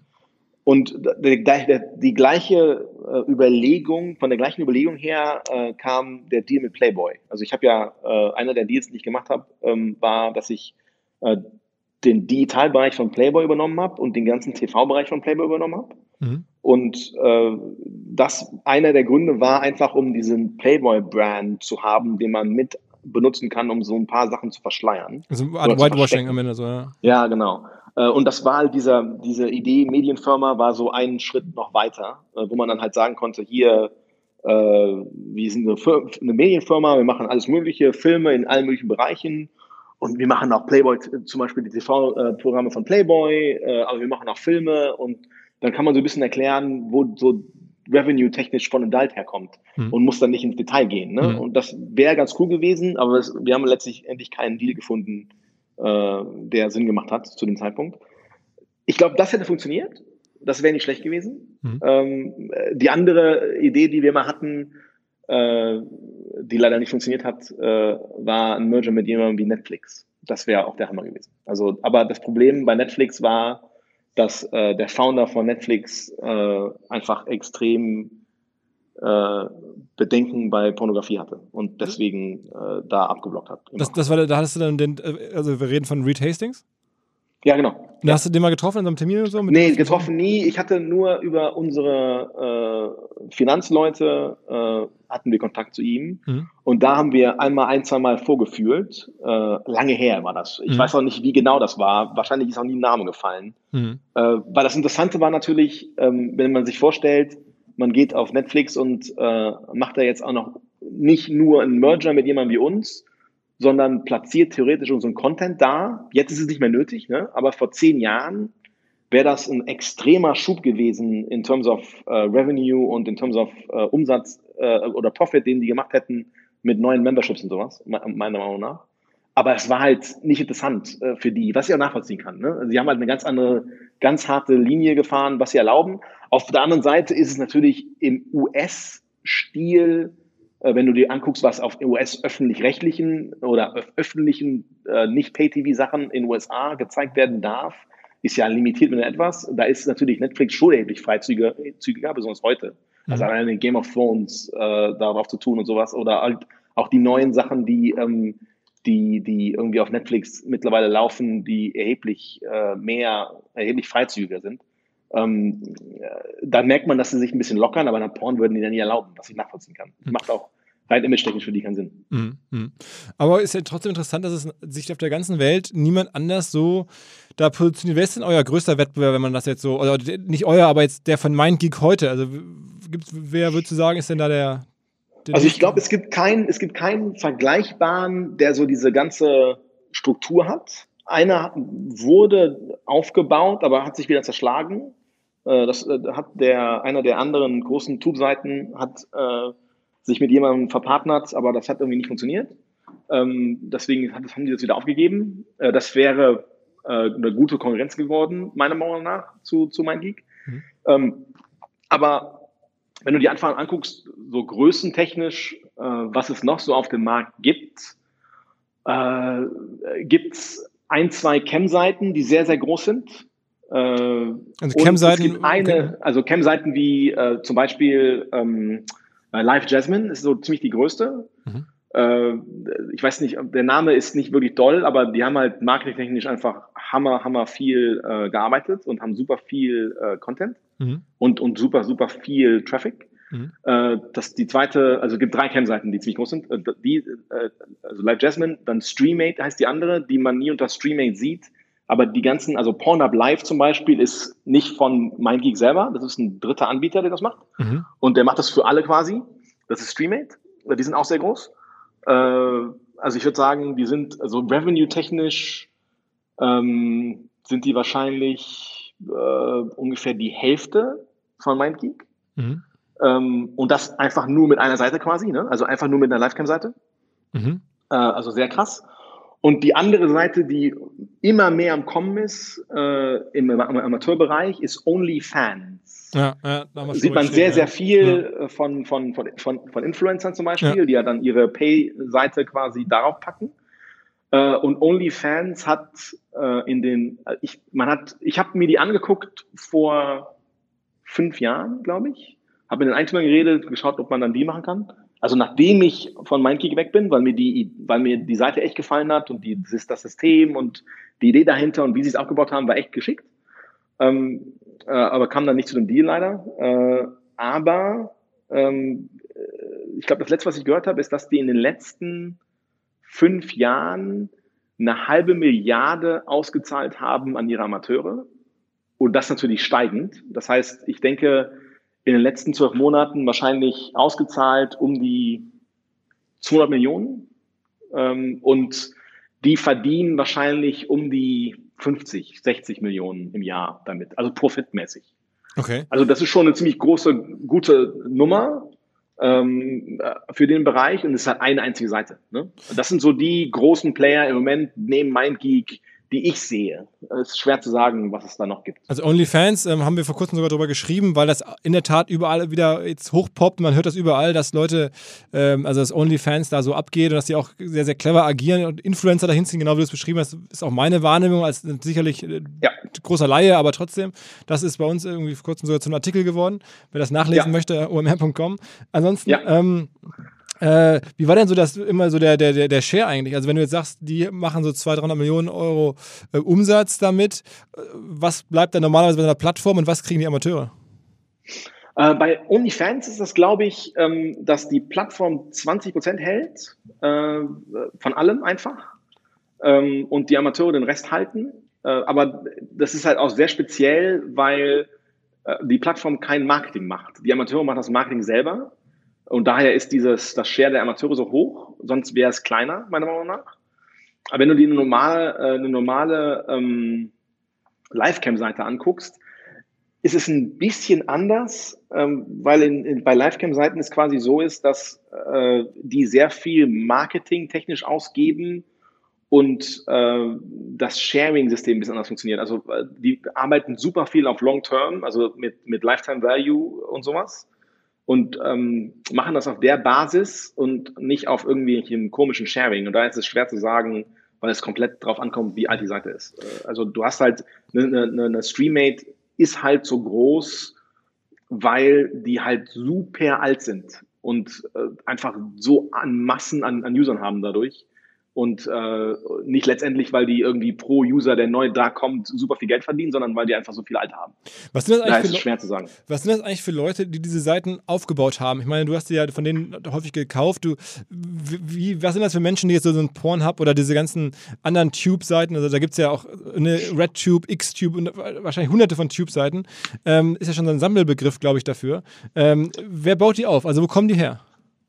Also die ähm, in, in der Zeit, wo ich da war, äh, Tube-Seiten und sowas sind eher technische Leute gewesen, ne, weil sie halt nicht, äh, nicht Content-affin waren, also nicht unbedingt den Content produzieren wollten oder ähnliches, sondern die haben halt die Möglichkeit gesehen, damit Geld zu verdienen und haben halt die technisches Know-how gehabt, die Tube-Seite aufzubauen mhm. und das, die Vermarktung davon und so weiter und so fort. Das waren eher diese Art Leute. Und dann hast du die ganzen, ähm, die ganzen Pay-Site-Betreiber, äh, die sind eine ganz andere Schiene, Leute. Äh, und zwar, so wie ich das immer erkläre, stell dir vor, ähm, du, du arbeitest im, äh, also ich will jetzt niemand auf die Füße treten, ne? das ist klar, es klingt das jetzt sehr extrem, aber es ist das beste Beispiel, das zu erklären. Ähm, stell dir vor, du arbeitest in äh, einem Supermarkt an der Fleischatheke, ja, und äh, arbeitest da halt und verdienst da dein normales Geld und alles super und du kannst damit gut leben und es ist alles happy. Und ein Freund von dir erzählt dir von diesem Porn-Webseiten-Zeugs und dass er da mal getestet hat, da irgendwelche User hinzuschicken und dann hat er ganz gut Geld gemacht. Und dann schaust du dir das mal an und fängst an und denkst dir, ach, ich äh, äh finde Frauen eigentlich ganz cool, lass mal gucken, ob ich irgendwie aufreißen kann, mit dem ich einen Film drehen kann. Machst einen Film, lädst den hoch, verdienst Geld und dann geht das so ein bisschen weiter. Und irgendwann hast du eine Paysite. Mhm. Und dann verdienst du plötzlich mit dieser Paysite irgendwie, weiß nicht, 20.000, 30.000 Euro im Monat äh, und ist natürlich gegen dein Gehalt bei, im, im Supermarkt äh, absolut die äh, krasse Änderung. Ne? Mhm. Und das ist natürlich super, hängst dich natürlich dann dahinter, machst weiter, aber äh, du kommst halt nicht aus irgendeinem Business-Bereich äh, oder ähnlichem, sondern du bist da reingerutscht irgendwo. Und dann kommst du halt nur zu einem gewissen Limit und höher kommst du nicht. Und das sind die Seiten, die ich früher gekauft habe, quasi. Ne? Also diese Seiten, die an ihr Limit gekommen sind, was sie so alleine hinkriegen. Und das ist die Art und Weise von Leuten, die du sehr viel hast, wenn es jetzt nicht um eine technische Seite geht, wie eine Webcam-Seite oder eine Tube-Seite. Aber wenn du, das ist ganz klar zwei verschiedene Leute. Also der Eigentümer von, von Streammate ist sehr ähnlich wie, wie, wie ich zum Beispiel, äh, kennen uns auch schon super lange. Ähm, also das ist wirklich kommt total darauf an, was es für eine Seite ist. Hattest denn, ich meine, du bist ja auch so self-made, also ohne Studium, ähm, aus, aus der Schule raus, als, als Coder, ne, als Entwickler losgelaufen und hast dann sozusagen ja am Ende die Management-Skills offensichtlich gehabt, solche äh, Deals zu bauen und, und solche, ne, so eine Firma hinzustellen. Würdest du trotzdem sagen, dass die irgendwann auch für die Größe des Ladens und auch für die, sagen wir mal, spezielle Branche die Management-Trainings oder Erfahrungen gefehlt haben? Weil du warst ja auch, wir reden jetzt irgendwie, da warst du ja Anfang Mitte 30 so, ne? Also das ist ja auch schon. Ja. Also ich habe, ich sage immer, immer, immer, und das finde ich ist einer der wichtigsten äh, Punkte, die ich auch ähm, meine Investments sage, also oder, oder Leute sagen, die mit mir reden, die meine, meine, irgendwie meine Advice haben wollen. Was ich immer sage, ist, du musst dein Limit kennen. Du musst wissen, was du nicht kannst und musst das auch zugeben. Und das habe ich immer getan. Das heißt, ich würde niemals sagen, dass ich managementmäßig eine Firma zu leiten da toll drin bin. Überhaupt nicht. Mhm. Ähm, ich bin einfach nur meiner Meinung nach gut in Kombinatorik, in, in, in, in, äh, in ja, Patterns sehen quasi. Ne? Also äh, sehen, wie Sachen zusammenpassen und warum. Mhm. Und dadurch halt MA und so weiter und so fort. Und das Wachstum und die Kombination von den ganzen Sachen. Und ich bin einfach scheinbar gut darin gewesen, die richtigen Leute zu finden, die das dann zusammen aufgebaut haben. Und, äh, und ja. Und auch mutig. Ich meine, also ich sage es mal ganz positiv, das ist ja, äh, also man muss ja auch wirklich Eier haben. Du hast deinen, da, da selber dich in die Rolle, du kommst ja aus einem ganz normalen bürgerlichen Haushalt, glaube ich, ne? Ja, ja, ja. Also jetzt nicht ganz irgendwie normal. besonders wohlhabend, aber auch nicht besonders arm, sondern Nein. so. Und dann. Ganz Standard. So, und dann sozusagen ist es ja schon auch so ein bisschen, da jetzt in diesen Bereich reinzugehen. Also meine Eltern hätten das auf jeden Fall mal richtig scheiße gefunden, glaube ich. Ähm, fanden meine Eltern auch. Okay. Also, ganz ehrlich. also toll fanden die das nie. Mhm. Ähm, die haben nur irgendwann aufgegeben. Die haben mir immer gesagt, ich soll mal was ordentliches lernen, ich soll zu, ich muss unbedingt noch studieren. Und dann hatte ich irgendwann 600 Angestellte und, und, und, und, dann haben sie gesagt, ja, okay, ich glaube, wir hören jetzt damit auf. okay. Aber waren das dann, ähm, hast du richtig Stress bekommen, dann, sozusagen, als du dann in der, nein, in der Presse warst und Steuern und so oder so? Waren die, haben sich Sorgen gemacht oder wie war das dann? Ja, klar, Sorgen gemacht, aber ich, die wissen halt die ganzen Hintergründe. Ne? Also es gibt ja viele Details, über die ich auch nicht rede, muss auch nicht geredet werden, aber ähm, deswegen, nee, Stress gab es da nie wirklich, um Gottes Willen. Die hm. waren nicht happy darüber am Anfang, in welchem Bereich ich war. Aber ich glaube, die haben sich das öfters ganz schön geredet. Ne? Haben halt gesagt, ja, der macht ja nichts an eigenen Content. Mhm. Und dann irgendwann habe ich meinen eigenen Content gemacht und dann, ja, aber dann findet man Ausreden. Ne? So ist es nicht. Also so ist es also okay. Und es war, wir sind ja noch nicht prüde oder sowas. Ich bin noch nicht prüde erzogen worden oder irgendwie sowas. Ne? Also deswegen, so viel Stress gab es da jetzt nicht. Aber ja, ich bin normal und äh, ich bin jetzt kein, ich komme jetzt nicht aus einem komischen Haushalt oder sowas. Äh, aber hatte da nie ein Problem, hatte auch nie irgendwie einen Konflikt mit. Aber auch so viel Geld irgendwie zu bewegen oder auch aufzunehmen. Ich meine, du hast ja wahrscheinlich dann auch da, wenn du das irgendwie Fremdkapital finanziert, hast du ja auch erhebliche Summen äh, aufgenommen ja. an, an, Krediten äh, gegen dich. Ja. Das ist jetzt ja auch schon dann serious, ne? Ja, das war auch, äh, das, das, das war eine, also meine Anwälte haben mich immer für wahnsinnig erklärt, ähm, äh, weil ich halt Deals eingegangen habe, die sie sagen, das macht kein Mensch, warum tust du sowas? Äh, aber ich, kenn, ich konnte halt diese Deals nicht anders machen, weil ich wusste, dass die Leute, denen ich die Seiten abkaufe, nicht das Businessverständnis gehabt haben, zu verstehen, wie man so Deals normalerweise macht. Die hätten die Deals halt auf dem normalen Weg nicht getan. Also normaler Weg heißt, so ganz, das Beispiel, was ich immer wieder nenne, äh, und was du auch sicherlich so ein bisschen ansprichst mit den Krediten und Risiko und sowas, was ich halt gesagt habe, ist, ähm, wenn ich einen Deal mache mit einem Payout an, an also mit einem Vendor Loan, mit, wo der quasi der, der mir die Seite verkauft, über Zeit bezahlt wird. Wenn ich einen dieser Zahlungen nicht leisten kann, so gewissen Umständen, dann wird der Deal rückabgewickelt. Und normalerweise, was bei sowas halt passiert, ist, dass wenn ich eine Seite kaufe für 10 Millionen, nur 5 Millionen bezahlt habe und das dann nicht aufhöre zu bezahlen, dann wird diese Seite verkauft an den meistbietenden. Die fünf, und bis 5 Millionen geht das halt an denen, dem ich die 5 Millionen noch schulde und das restliche Geld geht an mich. Mhm. Ne? Ganz einfach. Wie mhm. jeder Kreditlogik, wenn du ein Haus verkaufst oder egal was. Mhm. Das habe ich halt so nicht gemacht. Ich habe halt äh, äh den gerade den ersten großen Deal so gemacht, dass wenn ich die letzten drei Euro nicht bezahlt hätte, hätte ich das gesamte Ding verloren. Und auf der Basis haben meine Anwälte gesagt, du bist wahnsinnig, warum machst du das?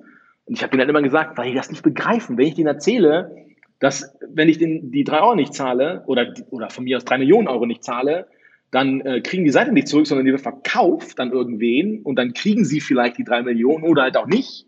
Das, das, das sehen die dann nicht ein. und das ist halt, ne, das war immer das Risiko, was ich hatte. Äh, und klar, da war ich auch ein, zwei Mal ganz, ganz böse haarscharf davor. Äh, aber äh, von nichts kommt nichts. Mhm. Ne? Okay. Wenn man kein Risiko eingeht, dann wird auch nichts passieren, meiner Meinung nach. Neuer Partner hier im Podcast und zwar Rabot Charge. Rabot Charge gilt als Vorreiter in Deutschland in Sachen dynamische Stromtarife und zählt zu den am schnellsten wachsenden Energieversorgern überhaupt in Deutschland. Ganze funktioniert am Ende so, es gibt eine Robot Charge App und dann kann man halt sehen, was gerade Strom kostet und kann dann zum Beispiel automatisch einprogrammieren, bis wann sein E-Auto geladen werden soll. Und dann guckt halt Robot Charge, wann ziehen sie den Strom, wann ist der günstig. Die kaufen jedes Mal tagesaktuell Strom an der Strombörse ein. Allerdings nur 100% zertifizierten Ökostrom mit CO2-Optimierung. Man kann also über diese App alles im Blick behalten und im Zweifel nachsteuern oder man setzt einfach darauf, dass Ökostrom aus nachhaltigen Energien in Zukunft immer günstiger werden wird und dass Rabot Charge dann automatisch auch immer günstiger einkaufen kann. Wer Rabot Charge kennenlernen möchte, es gibt einen Gutscheincode für Neukunden bis Ende diesen Jahres und zwar monatlich jeweils 4,99 Euro Rabatt für die ersten sechs Monate. Der Gutscheincode lautet RabotXOMR. RabotXOMR. Alle Infos auch auf rabot-charge.de. Rabot R-A-B-O-T-charge.de.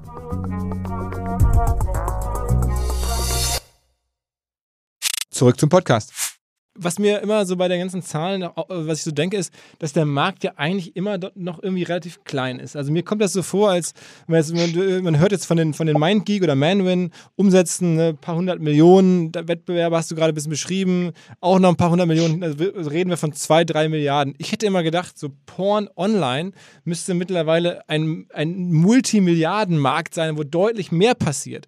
Ähm, und bin überrascht, dass es da scheinbar nicht so ist. Ja, ich glaube, den überschätzen viele. Ähm, das hat aber, glaube ich, auch sehr viel mit so dem Image zu tun und mit ähm, was man sich so vorstellt. Aber es gibt halt auch nicht wirklich viele Firmen. Ne? Also wenn du dir wenn du dir Europa und Nordamerika anschaust, äh, das ist der Markt, von dem ich rede. Ne? Wir waren nie viel in Südamerika, da ist noch was ganz gut. Asien ist wieder was ganz anderes, der ist nochmal ungefähr genauso groß wie Nordamerika ähm, wenn nicht sogar größer. Äh, aber in dem Markt war ich nie, deswegen kann ich über den nicht, nicht wirklich reden. Äh, aber ja, also das haben viele festgestellt, ähm, auch im, im, äh, in der Zeit, wo ich noch da war. Ähm, und gerade als ich mir die ganzen Firmen angeschaut habe, da habe ich das halt auch gemerkt. Ne? Wenn du dir 400 Firmen anschaust in dem Bereich und merkst, dass irgendwie 350 davon scheiße sind, ganz einfach, mhm. ist es halt äh, erschreckend, ne? wenn, wenn einem das auffällt. Und das ist halt, ähm, ich glaube, ich weiß nicht, ich glaube, das kommt super viel davon, dass ähm, es so viel Free Content gibt, ganz klar. Und es gibt halt super wenige Player in dem Markt. Und wenn du dir die wenigen Player anschaust und dann das Geld, was da verteilt wird und was das für Leute sind, dann kann man es wieder mal verstehen, warum das so ist. Ne? Also, äh, aber auch ein Playboy zum Beispiel, wenn du dir Playboy anschaust, wenn du die letzten Public-Zahlen anschaust von der Public-Firma Playboy in, was war das, 2009 oder sowas, ähm, das, die war 300 Millionen wert. Und die war auch 300 Millionen wert, nicht nur, weil sie Porn gemacht hat, sondern weil sie auch irgendwie nur, eine Gewinn, äh, nur einen Gewinn hatte von, weiß nicht, 30 oder 20 Millionen oder sowas. Das also war jetzt nicht, oh mein Gott, wie krass.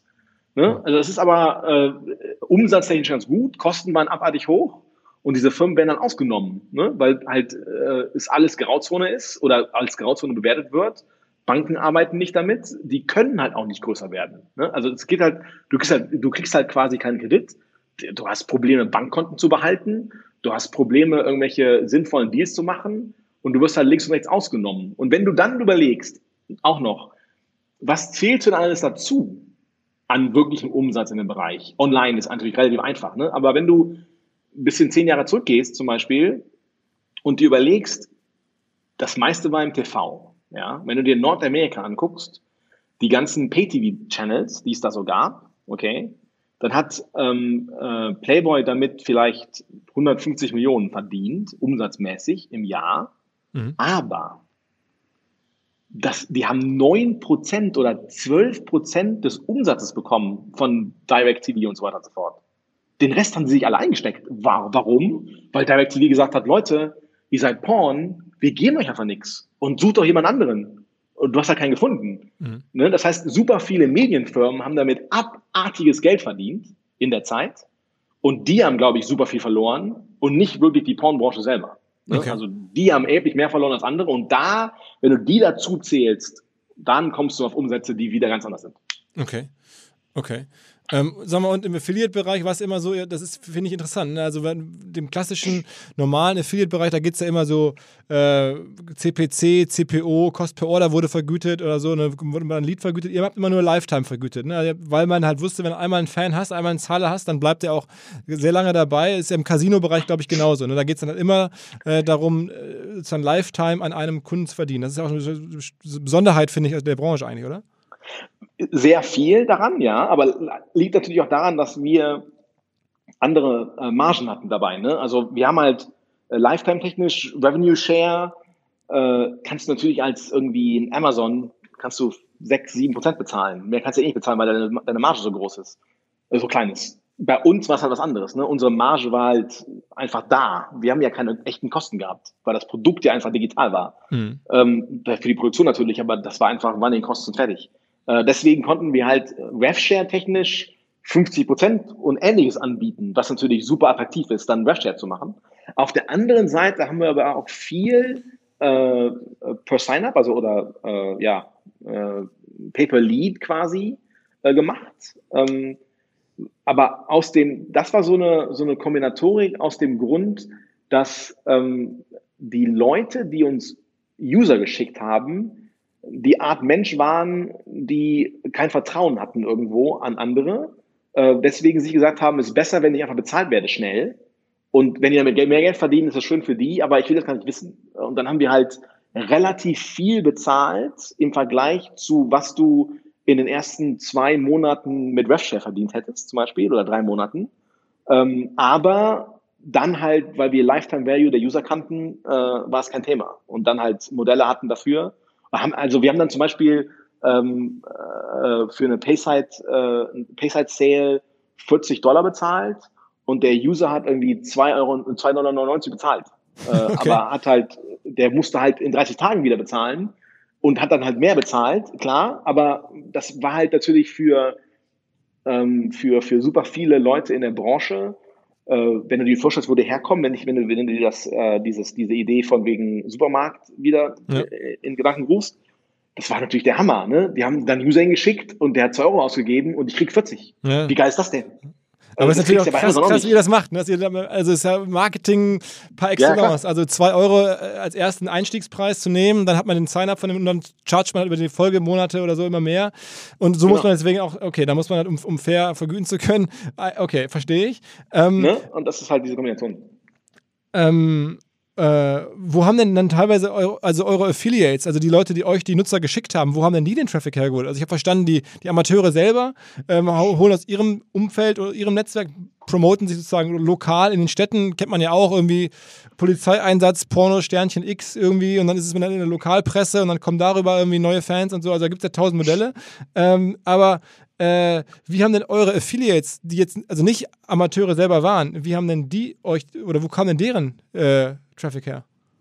Grundsätzlich durch kostenlose Seiten. Ne? Also auch, auch ganz andere, und, und Suchmaschinen und also das ist, also das ist die Sache.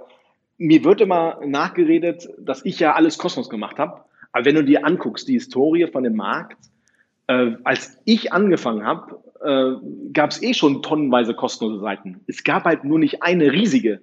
Ne? Mhm die alles hatte, mhm. sondern es gab irgendwie 5000 kleine.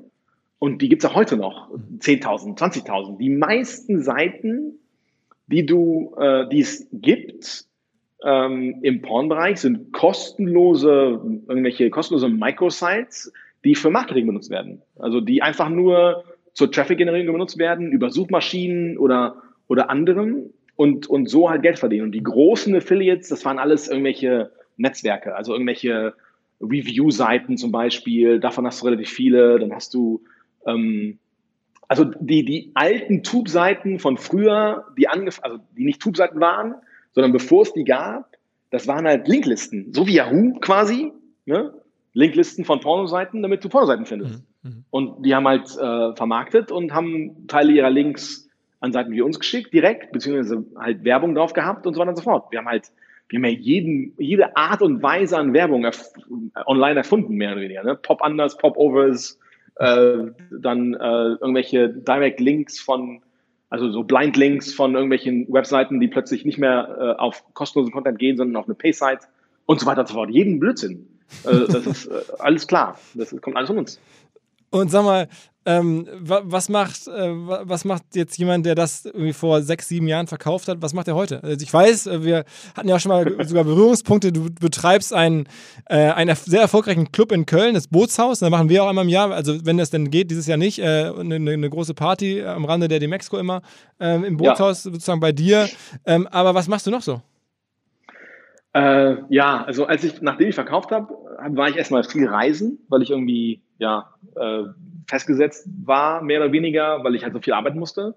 Ähm, dann hab, bin ich erstmal viel, viel, viel gereist. Ähm, und dann habe ich mir überlegt, okay, was mache ich jetzt? Dann habe ich angefangen, Investments zu machen äh, und habe einfach nach Sachen gesucht, die mir Spaß gemacht haben. Also ich mache sehr viele äh, wirre Sachen, die irgendwie nicht zusammenpassen. Ähm, über Kontakte und ähnlichem. Hans Sachen, auch, ne? Cannabis auch, ne? Ja, genau. Also das ist, äh, also ich habe ähm, ich habe halt Sachen gesucht, die irgendwie auf der einen Seite mir Spaß machen, ähm, also wie die Clubs, Restaurants habe ich auch ein paar, alles in Köln hat sich irgendwie da so entwickelt, ähm, Events generell, also wir machen auch Festivals und sowas. Ähm, und dann habe ich halt gesucht nach irgendwelchen äh, Themen, wo ich Input geben kann, der ganz interessant ist.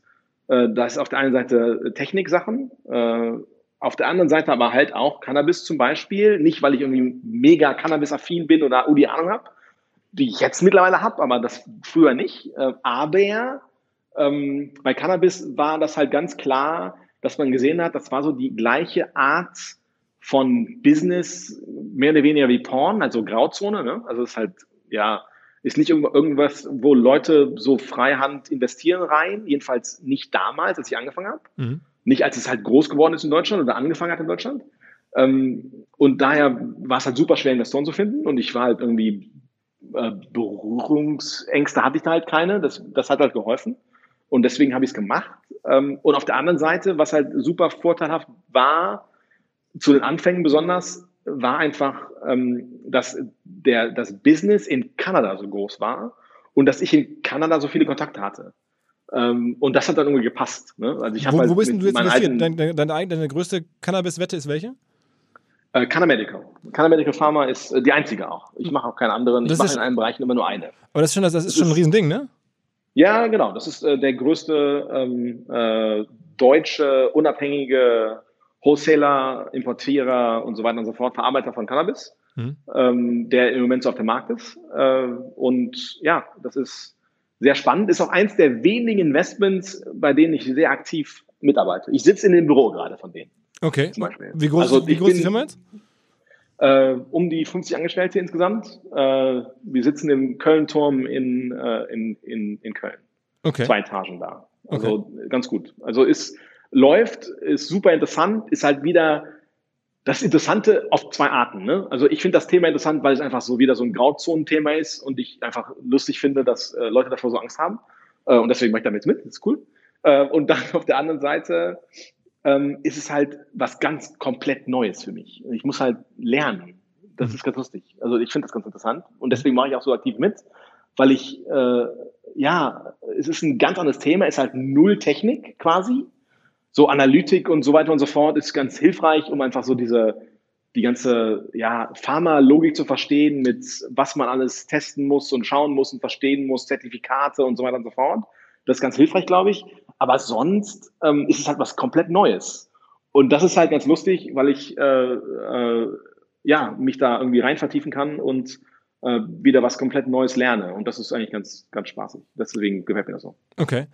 Ähm ähm, eine Sache vielleicht nochmal zurück, ich habe mir gerade mal angeguckt, mein, mein, Kollege hatte mir aufgeschrieben, da soll ich dir auf jeden Fall darauf ansprechen, da hat er auch recht, äh, ich, zumindest mal deine Meinung einhören, was ja auch teilweise hochgeladen wurde auf den, auf den Pornseiten, ähm, das zumindest äh, hatten die Kollegen mir das in der Vorbereitung aufgeschrieben, sind auch illegale Inhalte gewesen. Also, sag mal. Was heißt denn illegal? Also, das, das mal. so Copyright-geschützte Sachen. Ach so. Okay. War das so? Ähm, also, weil er sagte, das, also, das muss ich ihn auf jeden Fall fragen, dass das, das ist ein heißes Thema. Kein Thema, kein, überhaupt kein Problem. Habe ich kein Problem mit. Ähm, pass auf, das allererste, was ich gemacht habe, nachdem ich äh, Mainzer gekauft habe, ist, äh, also quasi in der ersten Woche, nachdem der Deal geclosed ist, ist, dass ich äh, meinem Head Legal gesagt habe, ich will äh, mit Anwälten sprechen, die mir erklären, warum das gerade alles funktioniert, was wir hier machen. Also das, nachdem ich gekauft habe, nicht davor. Das ist ein bisschen besteuert, aber ähm, habe mit Anwälten gesprochen, äh, habe mit denen mir das erklären lassen, woher diese Logik kommt. Mhm. Und die Logik ist relativ banal. Ähm, also die Idee dahinter ist ja grundsätzlich die, wenn ich eine Webseite baue, auf der ich dritte Content hochladen lasse, ähm, wenn mir jemand sagt, dass das geschützt ist, kann ich das gerne löschen. Tun wir auch, haben wir auch gemacht, keine Frage. Die Problematik dahinter ist jetzt nur, ähm, wie stelle ich sicher, dass die Person, die das hochgeladen ist, hat, auch das Recht auch ja. darf oder nicht. Mhm. Ne? So, wenn ich jetzt hingehe und sage, ich lasse mir das von Ihnen beweisen, ähm, dann habe ich das Problem, dass wenn ich einen Fehler mache und mir einer durch die Lappen geht, dann ist es meine Schuld, weil ich verkackt habe dabei. Ja? Wenn ich mich jetzt auf der anderen Seite hinstelle und sage, ich bin ein Service-Dienstleister, ich bin also wie wie Amazon zum Beispiel äh, mit, ähm, mit, mit ihrer Cloud-Lösung, ähm, wenn da jemand was hochlädt, ist es auch nicht Amazons Schuld, ähm, dann äh, ist das natürlich für mich einfacher, äh, die Arbeit zu machen, äh, die Plattform bereitzustellen und ähm, Leute hochladen zu lassen. Auf der anderen Seite darfst du aber auch nicht vergessen, das klingt jetzt sehr nach Ausrede, ne? aber äh, das, das andere, was man nicht vergessen darf, ist, wir waren eine riesige Webseite, und ähm, äh, Leute haben unsere Webseite dazu benutzt, auch Content-Leute, die Copyrights hatten, mhm. äh, um Werben, ja. Traffic zu generieren ja. und Werbung zu generieren. Mhm. Äh, das heißt, ich wusste nie, wenn jemand was hochlädt, okay, ähm, ist das jetzt theoretisch ein Marketing-Care von dem? Und das soll halt auch, auch offensichtlich nicht offensichtlich sein, dass es von denen hochgeladen wurde? Oder ist es das nicht? Wir haben auch alles, wir haben auch, ich habe das, das nächste, was ich gemacht habe, nachdem ich mit Anwälten gesprochen habe, ist, wir haben Software implementiert, wie sie auf YouTube sitzt, äh, um äh, Sachen zu filtern, die geflaggt sind. Also wo eine Firma gesagt hat, ich will das nicht auf so Seiten haben, dann wurden, dann können die die flaggen und dann haben wir die gefunden und gelöscht. Hm. Kein Thema, haben wir alles gemacht. Äh, das heißt, wir haben uns jetzt nicht anders platziert, als das YouTube gemacht hat. Ne? Mhm. Und da, ähm, ja, so funktioniert das System halt. Ich kann jetzt auch nichts dagegen tun, ähm, dass sicherlich da was durch die Lappen gegangen ist. Aber wir haben halt alles bereitgestellt, um es möglich zu machen für Leute, denen ein Copyright gehört hat, die das dann nicht haben wollten, sich dagegen zu schützen. Und ist auch heute noch der Fall. Ähm, muss man sich ja. heute wahrscheinlich, muss man dich, sich um dich äh, längst keine Sorgen mehr machen. Du machst ja Investments, du hast ja erzählt, auf was dir Spaß macht. Man kommt dann da schon raus so ähm, und dir geht es wahrscheinlich auch wirtschaftlich äh, extrem gut, stelle ich mir so vor. Mir geht's gut, ja. Ja, sicherlich. also, Kann man so sagen. Aber, aber äh, fehlst du jetzt zu Unrecht auf der Manager-Magazin-Liste der 1000 reichsten Deutschen oder ähm, wie muss man sich das vorstellen? Äh, ich, mir ist das relativ egal, ob ich da drauf bin oder nicht. Ich weiß auch nicht, wie die äh, sich entscheiden, da jemand drauf zu oder äh, da jemand drauf Die machen immer so Schätzungen. Und die Schätzungen sind immer so, also ich gucke mir die immer gerne an. Ähm, auch einige hatte ich davon schon im Podcast, deswegen bin ich immer neugierig. Und ähm, die Schätzungen sind immer, kommen immer aus der Redaktion und die recherchieren da so ein bisschen. Und die letzten Plätze haben jetzt mittlerweile so geguckt, äh, häufig so Leute wie, wie Bastian Schweinsteiger und so. Sie haben so, glaube ich, ein geschätztes Vermögen von 100 Millionen oder so. Ähm, ja. Da hätte ich jetzt getippt, muss doch jemand wie du eigentlich mehr haben. Tja, das mag sein. Nur die Sache ist halt, äh, ich äh, bin da nicht hinterher. Ne? Also ich kann dir nicht erklären, warum Leute oder warum die deutsche ähm, Presse oder deutsche IT-Landschaft oder ich habe keine Ahnung, wen du da nehmen willst, ähm, ein Problem damit hat, mich da zu listen oder mich zu erwähnen bei irgendwas. Ich weiß es nicht. Ich habe mich davor nie versteckt. Ähm, ich weiß, ich kann mir das auch nicht, also ich kann mir das nur erklären, dass die Leute sich irgendwie aus irgendeinem komischen Grund daran äh, schämen oder, oder stören, in welchem Bereich ich war. Ne? Mhm. Klar, mag sein, aber warum das so ist, das ist alles sehr okay, also ja, ich wollte ja nur mal ein Gefühl dafür kriegen. Ähm, aber das heißt, du lebst in Köln, machst Investments, hast, glaube ich, immer, ne, auch ein Portfolio, kann man sich angucken, eine, eine, Website, wo du so ein bisschen zeigst, was du alles so an, an, an Firmen sozusagen äh, äh, ne, investiert bist. Ja, ich mache, ich mache, ich mach, also ich bin nicht in Köln, ich bin in Brüssel. Ähm, ich bin oft in Köln, aber ich wohne da nicht. Okay. Ähm, ich äh, mache auch im Moment aktiv keine neuen Investments, es sei denn, mir fällt irgendwas auf den Tisch, dem ich nicht widerstehen kann. Mhm. Ähm, äh, weil ich einfach, ich habe festgestellt in den letzten Jahren, es macht mir mehr Spaß bei Investments, die mir gefallen, aktiv dabei zu sein. Und dann brauche ich einfach zu viel Zeit dazu. Und daher habe ich jetzt genug. Äh, und ähm, ich bin eh schon äh, an quasi fünf Firmen aktiv jeden Tag dabei. Deswegen äh, irgendwann reicht es auch. Ähm, also das heißt, ich mache da in dem Bereich eigentlich relativ wenig. Wie gesagt, es ist super interessant. Äh, ja, und daher, äh, also ich habe halt gemerkt, es macht mir mehr Spaß mitzuarbeiten als als andere. Mhm. Und sag mal, ähm, letzte Frage, wahrscheinlich auch eine, so eine Standardfrage, aber es ist ja irgendwie naheliegend. Deine Kinder haben dich schon mal gefragt, so, was du so gemacht hast? Irgendwie ist das, oder hast du, steht dir das noch bevor, das denen zu erklären? Oder sagst du, es ist eh kein Problem und da habe ich gar kein Problem damit? Ich habe es ihnen noch nicht erklärt, äh, auch nicht meiner älteren Tochter. Ich glaube, das steht relativ äh, kurz bevor. Okay. Ähm, ich glaube, das wird auch kein Thema. Äh, die, das Einzige, was die wissen, ist, sind so Sachen wie zum Beispiel, dass sie äh, meinen Namen online finden. Also was sie bei anderen, ihren, ihren Freunden, den Eltern nicht tun. Ähm, mhm. Oder ähnliches. Ne? Mhm. Äh, das ist ihnen klar. Ich ganz, muss ganz ehrlich sagen, ich habe mich wahrscheinlich noch nicht getraut, so direkt zu fragen, was sie denn alles gelesen hat. okay, du bist also deswegen bin ich sehr gespannt, was da noch kommt. Mhm. also wenn ich mit jemandem darüber rede, ich mache das auf jeden Fall. Ich habe damit kein Problem. Ich glaube auch, ich kann dir das erklären. Und ich glaube auch nicht, dass es ein Problem wird. Jedenfalls nicht jetzt. Es kann sein, dass es ein, ein, paar Jahre gibt in der nächsten Zeit, wo das mal vielleicht irgendwie aneckt und wo sie sich darüber beschweren wird oder mit mir diskutieren will. Aber wir reden eigentlich sehr offen über so Sachen. Äh, und daher äh, sehe ich jetzt, eigentlich habe ich keine Berührungsängste da. Ich habe auch, ich habe auch keine Scheu davor äh, oder ich habe auch kein Problem damit, dass ich in einem Bereich war. Ne? Ich stehe da komplett dazu. Äh, ich habe da kein Problem mit. Wenn Leute damit ein Problem haben, können die das alles, alles sagen. Ich habe halt noch nie jemanden getroffen, der damit ein Problem hat.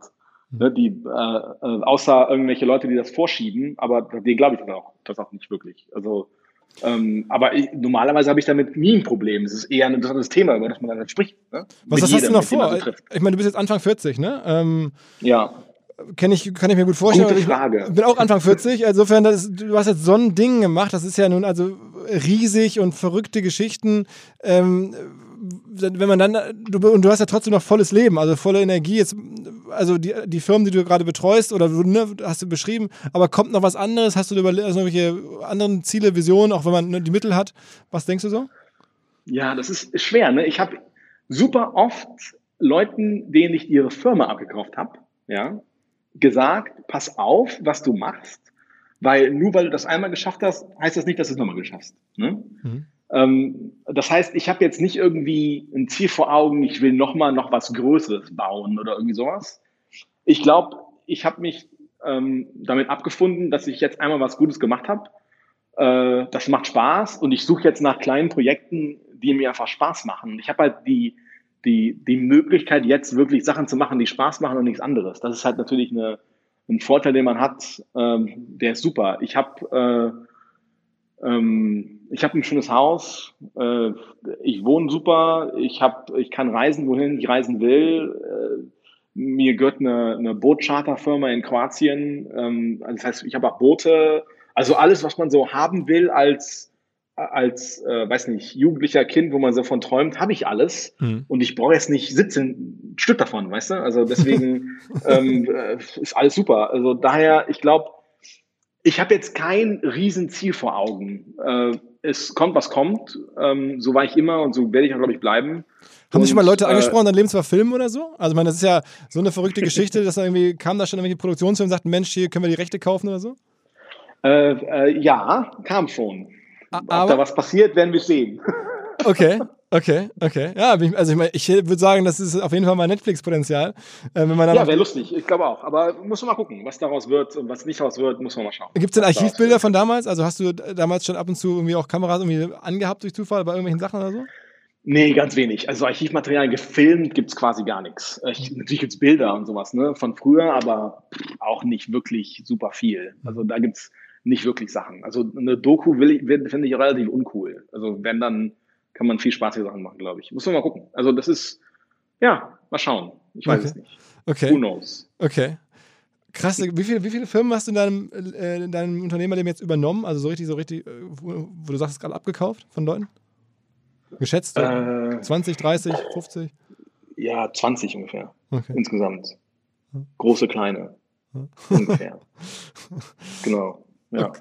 Ja, ist spaßig. Ist auch, also macht auf jeden Fall Spaß. Also wie gesagt, diese Kombinatorik ist halt die, die mir so Spaß gemacht hat. Mhm. Also diese eine Firma finden, die irgendwie eine Lücke füllt oder wo man eine Kombination mit anderen bauen kann, an die kein anderer gedacht hat davor. Das ist halt das, was spaßig ist.